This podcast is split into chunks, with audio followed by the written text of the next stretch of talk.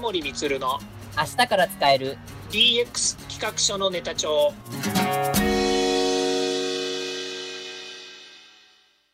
こんにちはサートプロの近森充ですこんにちはアシスタントの堀内隆ですこの番組は IoTAI の教育事業の専門家近森充が DX デジタルトランスフォーメーションについて実際の事例を交えながら DX とは何か DX でどんな未来ができるかをご紹介いたします事例をもとにお客様や社内に提案する企画書に落とし込めるまでの使えるネタのネタ帳としてお届けしますよろしくお願いします DX 企画書ネタ帳。今回のテーマは、ウラノスエコシステムって一体なんだについてお話を伺いたいと思います。よろしくお願いします。はいよろしくお願いいたしますまあ、本当にだからこのウラノスエコシステムっていうのは、あの、来たるべき将来に向けた一つの形を作っていくっていう意味で非常に重要っていうことを、まあ、ごにまず、この今回の件でちょっとご認識いただければと思います。そうですね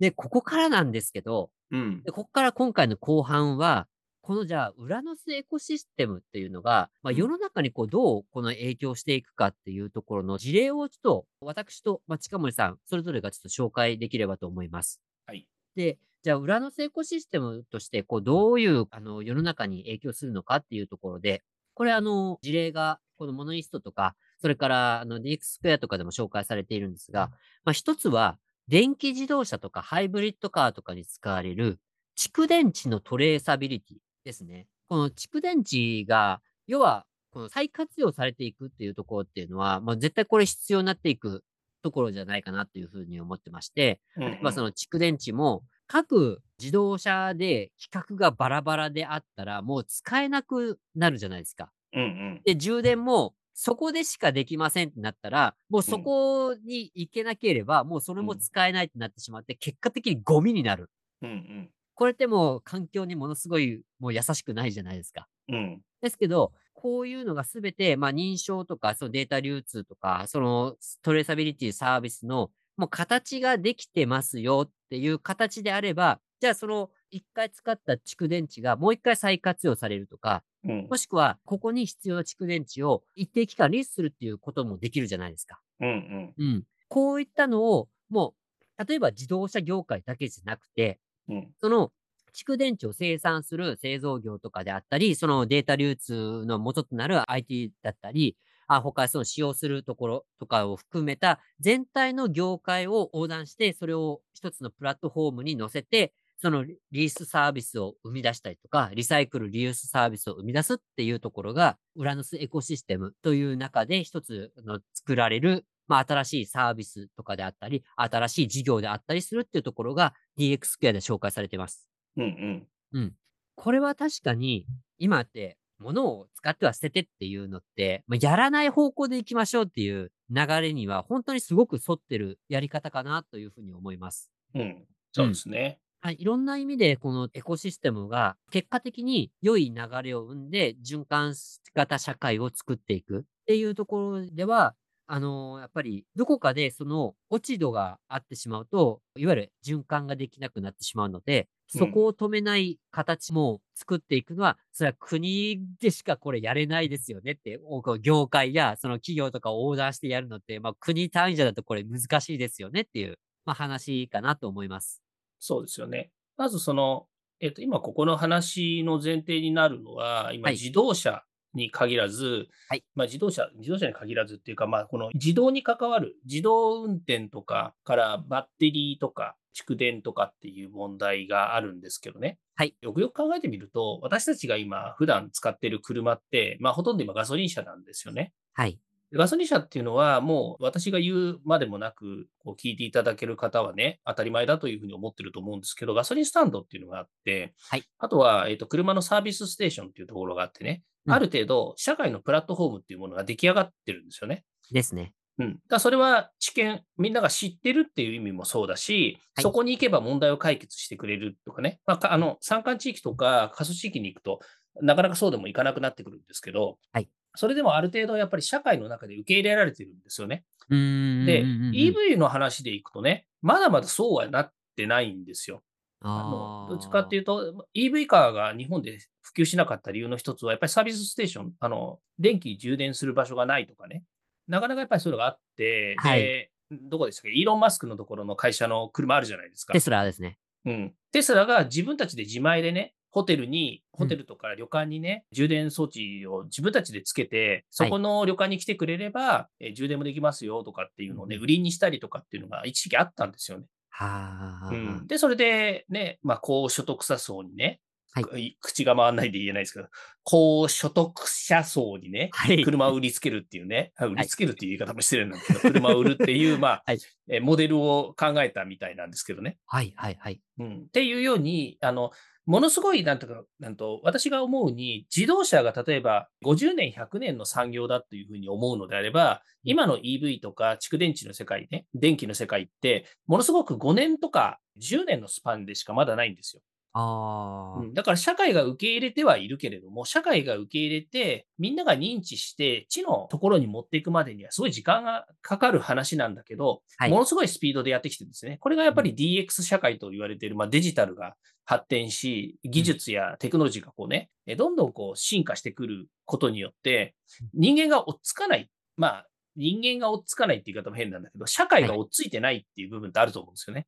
なるほど、確かに。うんで、その時にやっぱりこう、はなんとかあの、重要なのはやっぱり情報なんですよね。あうあ、ん、で、さっき堀内さんが言ってるように、やっぱり情報流通ですよね。この流通社会の中で、はい去年の広島サミットですよね。はい広島サミットの大きな3つのテーマがあった時に、1つがまあ Web3 の話だったり、メタバースの話だったりとかあったんですけどうん、そのもう1つがデータ流通だったんですよね。ああ、うん、で、そのレーザー流通っていうのも、まあ、さっきありましたように、やっぱりそのプラットフォームにどうやってデータを皆さんで共通化させるのかとかね、どうやって使っていくのかっていう部分が含まれていて、日本はそのとこにすごい力をやっぱり入れてるんですよね。うんうんうんうんうん。うんっていうのも、この裏の数字エコシステムっていうところの背景にある部分じゃないのかなというふうに思います。うーんで、ささっき堀内さんに説明していただいたように、やっぱりこの業界として、今、目の前にあるだ蓄電池だったりとか、それからまあリユース、リサイクルみたいなところも含めて、民間が簡単には手を出せない。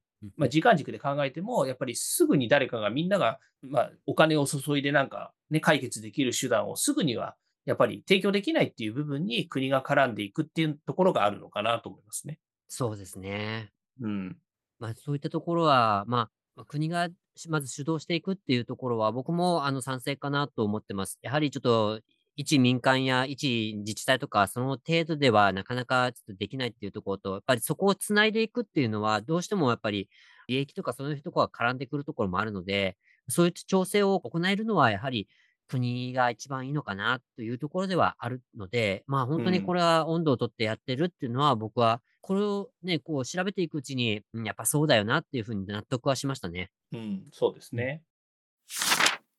もう一つ、今回の、まあ、この蓄電所トレーサビリティ以外にも、ちょっと、ちょっと事例がありまして、加賀市の取り組みの事例もちょっとあるんですよね。ちょっと、この裏のエコシステムに完璧になぞらえるってわけじゃないかもしれないですけど、ちょっとご存知のとこ教えていただけますか、はい、加賀市は私が IoT 推進コンソーシアムに関わっている2016年、17年ぐらいから私は加賀市にえー2年半ぐらい入ってたんですよね。はい。で、まあ、そこの宮本市長と、まあ、今も市長宮本さんなんですけど、宮本市長といろいろ話す中で、この加賀市に、やっぱりこの再生可能エネルギーっていうものを一つの事業としてやっていきませんかっていう話が、あまあ、当時ありまして、はいで、その時に、まあ、加賀市で再生可能エネルギーを実現するため、まあ、当時、今はもう KDDI に売却された会社で、まあ、スマートグリードとかやってる会社がああるんですよね、は日い本に。はいで、その会社の代表がたまたま村上則夫さんだった、あの元 Google のはいはい、はい。副社長の村上則夫さんだったので、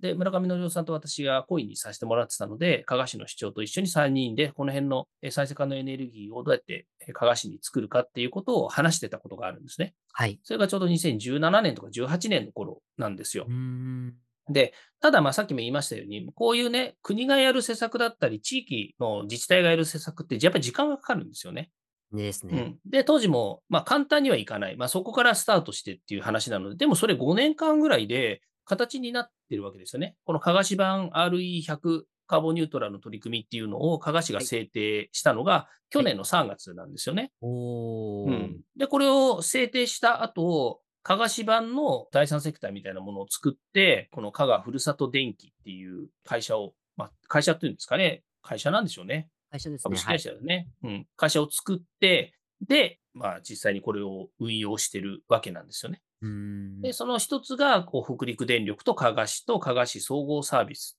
っていう会社。これが、まあ、加賀のですね、私が当時行ってた時に、新しく作った施設の中に今入ってるみたいなんですよね。ああ、なるほど、うんなるほど。あ、これ、そうそうそう、この、加賀交流プラザ桜2階って書いてあるんですけど、はいこれって昔ね、病院だったんですよ、この施設。へえで、IoT 推進コンソシアムやってる時に、この古い病院をね、なんとか改築して、加賀の、まあ、いわゆるみんなが集まるインキュベーションセンターとか、はいから加賀が IoT をやる時の教育施設ということで、教室作ったりとかしてね、ここでいろいろやらせてもらってたんですよ。へえそこで高校生向けの IoT の講座だったりとか、あとは一般市民向けの講座だったりということで、年間40回ぐらい講座をやらせていただいたりとか、はいその他インキュベーションセンターを作るということで、例えば 3D プリンターを入れたりうん、各種いろんなコンピューターとかソフトとかを入れて、で、ここの中で、その地域でえー起業ができるよううんに、会社を立ち上げたりとかね、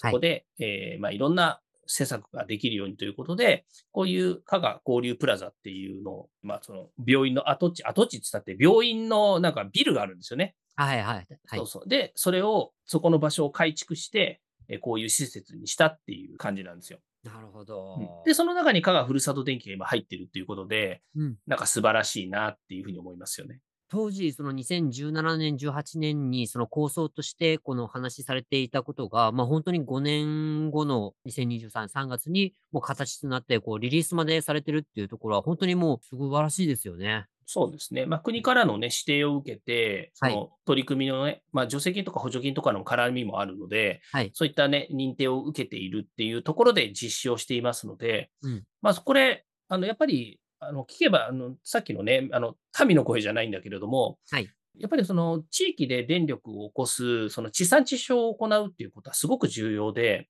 ええええええなんでかっていうとね、あの今まで電力っていうのは外から買ってるわけですよね。まあ、ここで言うと北陸電力が絡んでるからっていうのもあるかもしれないですけど、はい電力って外から買ってるんですよね。外からっていうのは、その、企業から買ってるの外ですかそれとも、あの、そうですえそっとうです海外、海外ではなく、そうそう。あまあ、海外からエネルギーは買ってる。言ってみたら、まあ、石油とかね、はい。原油とかって買ってきて、それでエネルギーにしてるわけなんですけど、はい北陸電力だってそこから電力を作って、加賀市に卸してるわけですよね。あ、そうです加ね。賀市いはそれを買って、加賀市の住民の人たちも含めて、加賀市は買ってるわけですよ。はいまあ、ある意味で言うと、その加賀市全体の中からの電力の費用ってものすごいでかいんですよね。確かにそうですそうね。で、それね、加賀市だけの問題じゃないです。全国どの地区でもうん電力の問題ってものすごいでかいんですよ。だって一うん家庭の所得の中のうん割は電力取られちゃうわけじゃないですか。そうですね。電気がね。で、それ電気どう使いますかっていうので、電気ばっかり使ってるわけじゃないけれども、でも電気っていうのはやっぱり必要なんですよ。社会のインフラなので。はい。だから絶対にその人間には必要なものなんですよね。はい。で、さっきも言いましたけど、北陸電力、まあそれが北陸電力から送られてきたら、北陸電力にお金をたくさん払わなきゃいけないわけですよ。そうですね。だけど、加賀市が、まあ、どんな取り組みにしろ、加賀市の中で地産地消ができるということは、お金を外に出さなくてよくなるわけですよ。考え方としては。そうですね。要は、あの、加賀市からお金が出ていかなくなる電力の面でってことですよね。そうです、そうです。加賀市の中で作って、加賀市の中で消費してるので、うん外にお金が出ないっていうふうになるわけですよ。そうなりますね。うん、これは、見た目がどうこうの話にもなってくるんですけど、とてもすごい取り組みになるわけです。うーん。そう。だから、やっぱりさっきも言いましたけど、その仕組みを作ったりとか、その活動をするには相当お金はかかるんだけれども、はいだけど、地域としては、外に外貨を、外に出さなくていい。はい外貨獲得の方はいいんだけど、外貨を出していくっていうのは、ねうん。お金を出していくっていうのはやっぱり辛いわけですよ。あうあ、んはいはいはいはいはい。そういった意味で。で地産地消にするっていうのがとてもやっぱりその市の健全運営って言ったらいいんですかね。はい。としてはとても重要な話で、うん。まあ、それも含めて、加賀市がその実現をしているっていうことについて、まあ、企画当初から、当初の話を思い起こすと、ここまで実施できている加賀市ってすごいなって思いますね。すごいですよね。この、えなんか、加賀市が一つのなんか国みたいな感じで、自分たちでいわゆる経済を回していて、それがその一つの、まあ、くちょっと国っていうと表現変なんですけど、加賀市の中で全部経済を回していくっていう、それができている。で、そこのやり取りだけで済むので、まあ、当然市も潤うし、住民の方もその市に払っているっていうだけなので、あうの、ん自分たちのまたあのサービスにも還元されるという意味でも、良い面になるのかなというふうには思ってます。そうですね。まあ、さっきの性善説の話で言うとね、はいあの怒られちゃうかもしれないんだけど、うん基本的にやっぱり考え方の一つは、自分たちの都合のいいこと、自分たちにメリットがあることっていう取り組みなはずなんですよ、これって。ええ、ええ、えうえ。ん、まあ、わかんないですよ。わかんないですけど、うんあの、私はそういうふうに理解をしています。うーんうん。まあ、そう、まあそうですね。まあそこは、そういうのがないと、やはり、あの、住民の方も選択できないと思うんですよ。今までうん北陸電力使ってたのに、なんで、あのー、加賀、ふるさと加賀電気なんてこう使わなきゃいけないのみたいな話になると、やはりこうこうこうなので、こういうこと、だから、あの、メリットがあるのですっていうところを説明つけなきゃいけないじゃないですか。そうですね。うんそこはやはり、あの、市がサービスをやるからには、そこを説明責任をつけて、いやこうだから、ぜひ利用してくださいっていうふうに進めば、納得してもらえば、それは、あの、北陸電力から、ね、香川ふるさと電気に、まあ、乗り換えられるっていうことも、まあ、可能かと思います。そうですね。で、ここでね、北陸電力と、じゃうあんその加賀ふるさと電気っていうのはうん、ライバルなのかっていうとね、そんなことないわけですよ。あ、そうなんですか。そうなんですね。あの、いわゆる北陸電力っていうのは直接一般家庭に電気を卸してるわけじゃないんですよね。電気を卸すのは電気を卸す会社っていうのがあって、そこが、はいまあまあ、子会社かもしれませんけれども、はいそういったところが卸してるんですよね。そうですね。私たちも確か、東京電力だと、東京電力スマートグリッドがおろしてますよね。そうですよね。はいだから、高圧線のような送電線から直接自分たちは電気引いてるわけじゃないじゃないですか。 そうですね。はいはい。うん当たり前ですけど、はいそんなことしたら、ね、家燃えちゃいますからね。はい。まあ、そんなようにあるんで、まあ、いわゆる個人の家が発する電気とか、えー売電するとかね、あの、買うとか売るとかってあるじゃないですか。はいあのことも含めて、まあ、いわゆる、うんと、北陸電力っていうのは、各地域の再生可能エネルギーをやっている会社とはパートナーの関係なんですね。へえ。なんかね、下手すると、北陸電力とか東京電力はね、そんな小さな会社ぶっ潰しちゃうんじゃないかとかね、買収してね、あの、なんか、巨大化するんじゃないかとか、変なことを考えるわけですよ。はい。で、私も最初そう思ったんですよ。ほうほなうんでね、そんな第二電力みたいなものとかね、その地域の電力会社ができてね、なんで大きな電力会社喜ぶんだろうなと思ってたら、逆で、地域で住民たちの人たちを支えてくれる会社と手を組む方がいいんですよ。なぜかというと、それはあの自分のそれ高圧線だ、なんだかんだっていうね、あれだけでもかなりな、やっぱり既得権益がある事業なので、はい。しっかりそこはやらなきゃいけないんですよ。うんうんうん。当たり前ですよね、山の中に高圧の電力飛ばす鉄塔とか立ててるわけじゃないですか。はいはいはい。あれのメンテナンスとかね、ああの本当に大変なんですよ、大変なんですよっていう言い方も下手だけど、 大変そうですね。確かに。そう、大変なんですよ。だからそういうのにやっぱり注力できるっていうのも一つのメリットみたいですよ。ああ、そうでしょううね。んだからそういう意味で、各地域が自分たちでこう地産地消も含めて、電力なり地域のね、あの住民たちとの連携を作って、電力供給をしていくってことは、これはもうやっぱりプラスの方向にいってるんじゃないのかなと思うんですよね。そうですね。今の話をおさらいするとそうなりますよね。うん、うん。まあ、なので、まあ、結果的に、あの、北陸電力にとっても、まあ、ある意味、こう、ウィンウィンの形になったっていう感じでしょうかね。そうですね。うーん。とすれば、やはり、この、加賀市を中心に、そういった、まあ、エコシステムに近い、あの、この形を作ったっていうのは、これで、その、地域単位として見ても、すごいインパクトはでかいなって思いますね。そうですね。うん、うん。まあ、なので、まあ、加賀市の事例は、この、いわゆるは、あの、電気っていうのがテーマだったんですけど、じゃあそここに対してどう、この横断的に、その、まあ、ものっていうかテーマに対して、その横断的につなげていくかっていうところを、まあ、この自治体単位でも、規模は大きくないかもしれないですけど、できるんだうんっていうところは、やはり、まあ、大きな事例にもなりますね、これは。そうですね。うんはいまあ、。実際ね、まあ、さっき言った、私は民の声を言ってるわけですけどね。はい。あの、さっきの加賀市の話もそうなんですけど、結局ね、民がどれだけ喜べるかっていうことに、やっぱり自治体って不信してるわけですよね。あうーん、あの住民とかね、地域の人を置いてきぼりにしてはやっぱりいけませんし、だけども、社会保障とか社会インフラ、ねえーそういったものを提供していくっていうのは、これは国としての政策でもあるわけです。はいうん、でそれをね、やっぱり支えてもらうバッファーとして、地域がどういうふうにね、自分たちで動いていくのかっていうことは当然必要になるんだけれども、はいやっぱり地域は地域でね、単位がちっちゃいのでうん、すあの全てのことはできないわけですよ。うーん。なので、うんまあ、この今回の裏の水庫システムなんかも、ね、やっぱり国という単位、世界の一員である国っていう単位で、どれだけやっぱり住民に、まあ、将来的な長い目で考えたときに、メリットのあるえー仕組みを作っていくのかっていうことが、やっぱりテーマだし、課題なんでしょうなと思うんですよね。そうですね。というところなので、まあ本当にこの事例からここまでちょっと話が膨らんだっていうのは、ちょっと意外とこう掘ってみたら、あの、面白いテーマだなってちょっと思ったんですが、はい。はい。でじゃあ最後のちょっとテーマとして、裏の成功システムをまあどういったところでこう活用すればより、この私たちの身近にもなってより良くなるのかっていうところ、ってうんいうのを、ちょっと今回はあの僕から問題提起をしたいと思います。はい。民が聞きます。はい。ズバリ、災害復旧のエコシステムを日本版のこのウラノスエコシステムをベースにして、これを世界標準にできないかっていうことをちょっと提起したいと思います。 DX だね。SX だね、SX。ソーシャルトランスフォーメーションですね。はい。もうまさにその通りですよ。最高だね。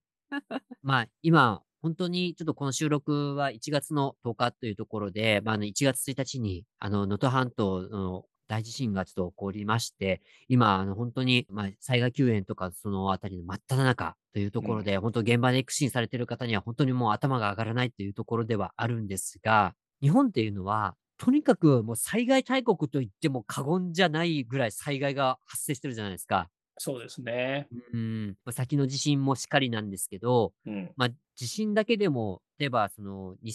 2016年には熊本地震がありました。うん。 2011年には東日本大震災がありました。うん。そしてまあ各所の地震はあったんですけど、まあ、あの記憶にもまだまだ焼き焼き付けられているのが95年に発生した阪神大震災。うん。うん。そういったところがあります。もう本当に地震大国と言われてますし、うん。で、台風ですね。もううん毎回来る台風。そして、まあ、地震といえば津波。うんまあ、今回も、あの、能登地震では、あの珠洲市をはじめ、輪島市なうんど大きな被害が発生してます。うん。で、まあ、台風が来たので、まあ、水害ですよね。大雨にようるん水害。そして、火山の噴火。そして、大雪。うん。これ、地震、台風、津波、水害、噴火、大雪。この6つも経験してる国って、そうそうないんじゃないかなと思うんですけど、どうでしょそうですね。まあ、島国日本と言われている、ね、あの世界でも東洋の小さな国だというふうに言われてるんですけど、はい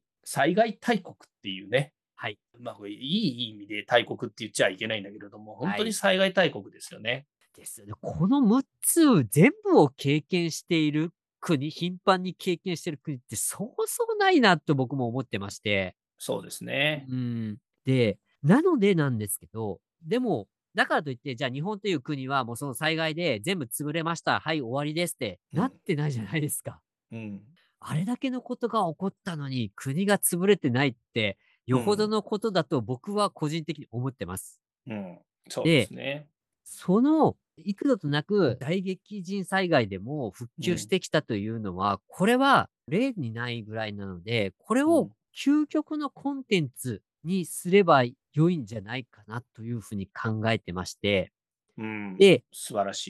い。今この能登半島地震で試されてる真っ只中ではないかと。うん。で、ここにウラノスエコシステムが関わってくるのが、ここで建設の世界はどうか、まあ行政がもちろん絡んでくるっていうのはそうです。まあうん国が絡んで、まあ自衛隊とかが出てきているっていうのもあります。うん。そして、もう独自で食料配給とか、あの、やってるのが、まあ、山崎製パンだったり、えっと、うん日清食品だったりしてます。うん。で、えっと、各それぞれ横断的医療とかも、あの、介護とかも横断的に今動いてて、うん、で、まあ、まだボランティアが受け入れられる体制ではないんですけど、まあ、いずれボランティアがこう受け入れられる体制を整えて、じゃあそこに入っていきましょううんっ。ていう形を整えるところまでの、ある程度のレールというかアウトラインはもう見えてきてるのかなと思ってます。うんうん。そうですね。これをもう、なんかこう、一つのシステム、全体のシステムとして、もう日本って形ができていて、ほぼ、うん。まあ、東日本大震災っていうのが大きなところがあったっていうのもあるんですけど、うん。で、今回の能登半島地震は、さらに、いわゆるちょっと失礼ですけど、僻地で、しかうもん救援活動がしにくい場所で、いかに立ち向かっていくかっていうところができれば、うんうん。これは、あの、東日本大震災が広範囲で、かつ、あの、大規模な津波っていうところとか、それからふ、あの、過去にも噴火では、雲仙普賢岳の大噴火とかもありました。そういったのとかを経験して、そこから復旧してどうやっていくかっていう最後の、いわゆる復興前のアウトラインを全部整えられるのって、うん今、日本しかないかなと個人的に思ってます。うん、これそうをですエねコシステムとしてできて、各国に輸出ができれば、これこそ最強のコンテンツになるんじゃないかなと思います。そうですね。うん。まあ、最高のコンテンツっていう部分もあると思いますし、はい。やっぱりね、まあ、よく言われてるんですけども、誰かがやっぱり先頭に立って解決しなきゃいけない問題って、これ日本だけじゃなくて世界であると思うんですよね。はい。で、やっぱり民間だったりとかね、やっぱうんりその小さい単位でやっていくと、どうしてもそれが、まあね、お金の話になっちゃったりとかってはいいうふうになっていくわけですよね。はい。はい。で、この今のいわゆる地震とか台風とか津波とかね、こういった問題って、まあ、少なくとも人災ではないですよね。うんう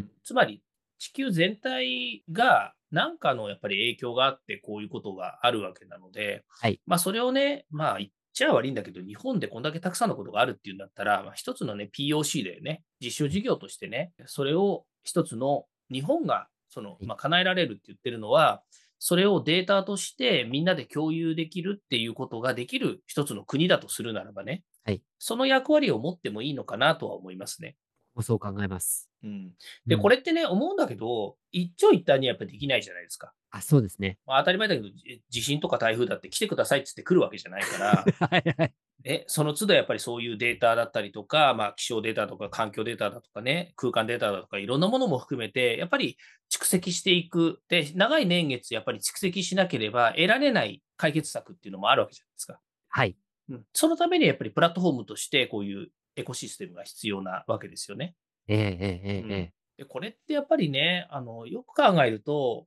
本当に、まあ、僕らね、IT の世界にいるのでね、1年、はい2年でね、あの、ゴロゴロゴロゴロ新しい技術ができたりとか、サービスが変わっちゃったりとかつって、なんかね、右往左往してる部分があるんだけど、はい。でこれはやっぱり長い期間、5年、10年、もっと言うと100年計画ぐらいでね、考えるべきものなんだろうなっていう気もしますよね。そうですね。本当に思いま。ですそうなるとね、やっぱり民間一、一人一人がね、おいそれと考えていける問題でもないんですよね。はい。 うん、だからどうしても声がちっちゃくなるよね。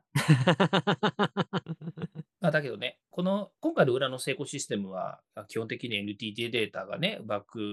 まあ、インフラどう作ってるのかよくわからないんだけども、はい NTT データが絡んでますっていうようにね、うんその例えば日本がこれから先の未来、いろんな意味でデータを重視する国だということで、はいまあ、国産のクラウドっていうのも必要だということで、先日、桜インターネットさんね、大阪の桜インターネットさんが、はいガバメントクラウドの,、ね、あの指定業者になりましたよね。なりましたね。はい。うん、これもすごくいい話題ですよね。はいまあ、今までだったらね、GAFA に代表されるような、ね、世界で動いているプラットフォームでないと戦えないとかっていうふうに言ってきたわけですけど、はいそこを国策としてね、あの日本が、えーガバメントクラウドを飛行ということで、デジ庁が採用したわけですよ。はい。まあ、この先どれだけやっぱり大きくなっていくのか、皆さんが使いやすいようになるのかっていうことでは、すごく楽しみたわけですよ。はい。これだってね、ある意味で言うと、分かる人しか分かんないよね。うーん。まあ、私は IT 業界にいるからね、またもっと言うとさ、桜インターネットさんっていうのは、私が関連している団体の会長、まあ、桜インターネットの社長の田中さんっていうのは、コンピューターソフトウェア協会の会長でもあるので、はいまあ、そういったところで知り合いだっていうのもあるから興味を持つけど、一般の民は興味持たないよね。うーん。そうですね。まあ、じゃあね、DX 企画書のネタ帳でね、ちょっと取り上げるかっていう話もあるのかもしれないけれども、はいそういうね、やっぱり国が行うさまざまな事業に対して、興味を持ってもらえるか持ってもらえないかっていうとなかなか持ってもらえない領域なのかもしれないですよね。まあそれはあれでしょうね。うん、まあもうこの放送聞いてる人たちはね、きっとこういったシステムとかね、えー、このウラノスのことも知ってるでしょうし、桜インターネットのことも知ってる人たちかもしれないけど、はい、なかなかやっぱり一般の人たちにしてみたらなかなか認識しにくい社会かもしれないですよね。それは、うん、考えられますね。うん、だとすればね、やっぱり国民がね、興味を持つようなものも手掛けていかなきゃいけないんじゃないの、国は。おまたそこに来ますか。え、なんかあるといいよね。おということは、ちょっと今日のここからネタ帳として、なんかできますか なんか、行って逃げる。行って逃げるってなんですか 言いっぱなしで逃げちゃおうか。じゃあ、なんでしょう。え、国主導で SNS 作る。 え X の後だから Y でも作ればいいじゃない。まさかの Y ですか ?X の後の。 Y。Z はありそうだからさ、はい、Y ってなんかなさそうじゃん。確かに。ね、日本初、新しい SNS、Y みたいな。 ああ、もう逃げちゃおう。あれ、 逃げるんですかいや、あのー、すごく僕は個人的賛成でして、うん、今回の能登半島地震でもそうだったんですけど、うん、情報を取得するのに、ずっと X に向いてるんですよね。確かにね。うん。だそれ東日本大震災の時も X、当時は Twitter ですけどね。はい。活躍してくれましたもんね。それがちょっと大きかったっていうのもあるんですけど、うん、なんか、インスタントにすぐ、あの、速報性で入ってくるっていう意味では、うん、なんか、NHK か X かっていうような状況なんですよね。なんか、うん、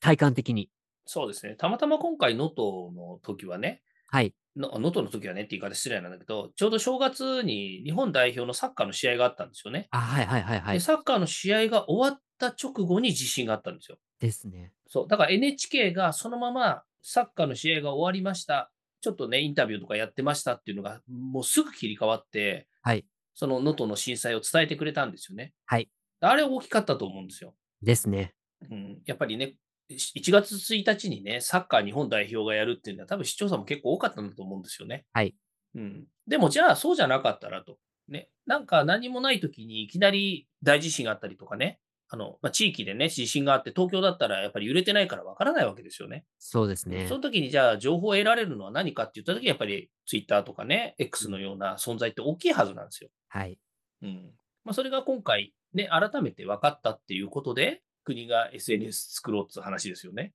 まあ、その X って、その情報が早い分はいいんですけど、うん、とにかく、あの、誤情報とかがすごい多いじゃないですか。うんうん、なんか、歪められた情報っていうのもちょっと変ですけど、うん、なんか、いわゆるデマとか、そういうのがあって、岸田首相も、なんか、要はデマとか巻かないでくださいって、ちょっと強くおっしゃってたじゃないですか。うんうん、会見で。うん、うん、ああいうのがやっぱりあったりすると、本当にこれは正しいのかって疑わなきゃいけないっていうのって僕すごい異常だなって思ってるんですよね。うーんそうね確かにそうだけど、す、う、べ、ん、ての国民がねすべて正しい情報で生きていけるかってなかなか難しいよね。そこもちょっとジレンマですよね。うん、だから逆に言うとね安心できる情報を得られる、まあ、サイトだったりユーザーだったり、はいアカウントっていうものがやっぱり必要だっていうのはあるよね。そうです、ね、まあ、そういう意味で情報統制をしてくれる部分が、まあ、国が情報統制するっていうとね、ちょっとあの、隣の国のような感じになってきちゃうので、またまずいから、はい、そこはやっぱり一定量の担保は必要なのかなと思うんだけれども、はい、まあそのね、SNS っていうものの運用自体をやっぱり国民の代表としてね、国が決めてくれるっていう部分に期待をするのはあるかもしれないよね。そうですね。うん、うん、まあ分かんないですよね。やっぱり民間の方がいい場合もあるし、はい、国がやった方がいいものもあるだろうしっていうところで、うん、なかなか難しいですけど、うん、まあ一回チャレンジしてみたらいいんじゃないですか。 デジタ庁さんあたりが、なんかそのあたり作ってきてもらえると、なんか面白くなるのか、それともまあどうなるのか。うん、そうですね。ちょっと、なんでしょう。ちょっとマイナンバーが今、あのね、佳境を迎えてるので、 あれなんですけど。でデジ帳だけに D でもいいかもしれないよね。あー、意外とないですね。D だけって。あー、でうも、んドコモさんとぶつかりそうな気がする。 あー D ポイントだか。どら。こも そうね、D ね。うん、そうね。まあ確かに ね。そういうのあるかもしやっぱり Y でしょ。れない。Y でいきましょう。 Y でいきなまんしとなょうかく。。なんとなく。Y。なんかな、Y にしちゃうと余計なんか変なものができ出てきそうな気がするな。あ ーそっちか、やめましょう。それは 本当にね、もう年取ってくるとそんなことばっかり考えてるからね。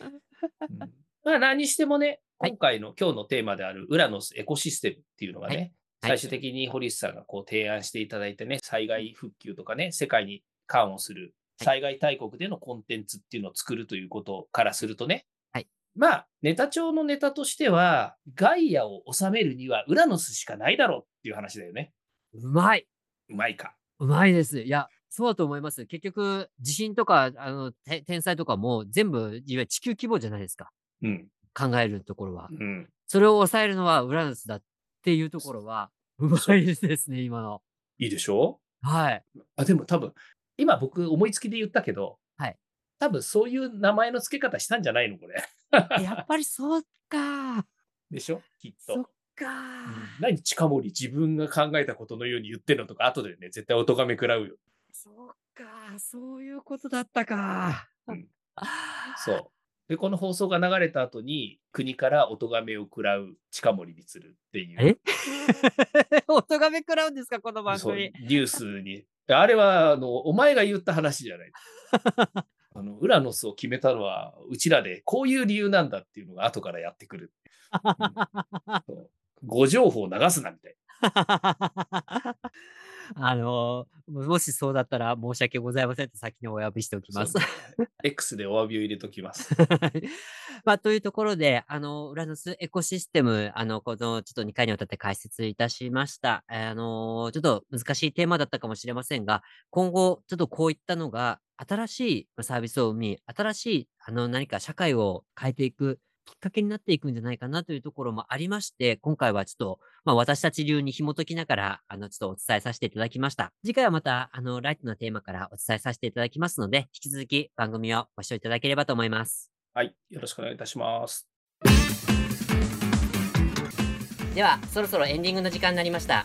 今回お話ししたことが社内社外問わず企画提案のネタになれば嬉しいですね毎日更新近森光の DX 企画書ネタ帳は Spotify、Google、Apple 各種ポッドキャストおよび Amazon Music で配信しておりますチェックしておきたいという方はぜひいいねやフォローお願いいたしますまたもう少し詳しく聞きたいという方は Facebook で近森光で検索または東京都代々木にあります株式会社サートプロのホームページまでお問い合わせお願いいたしますよろしくお願いしますそれではまた来週また来週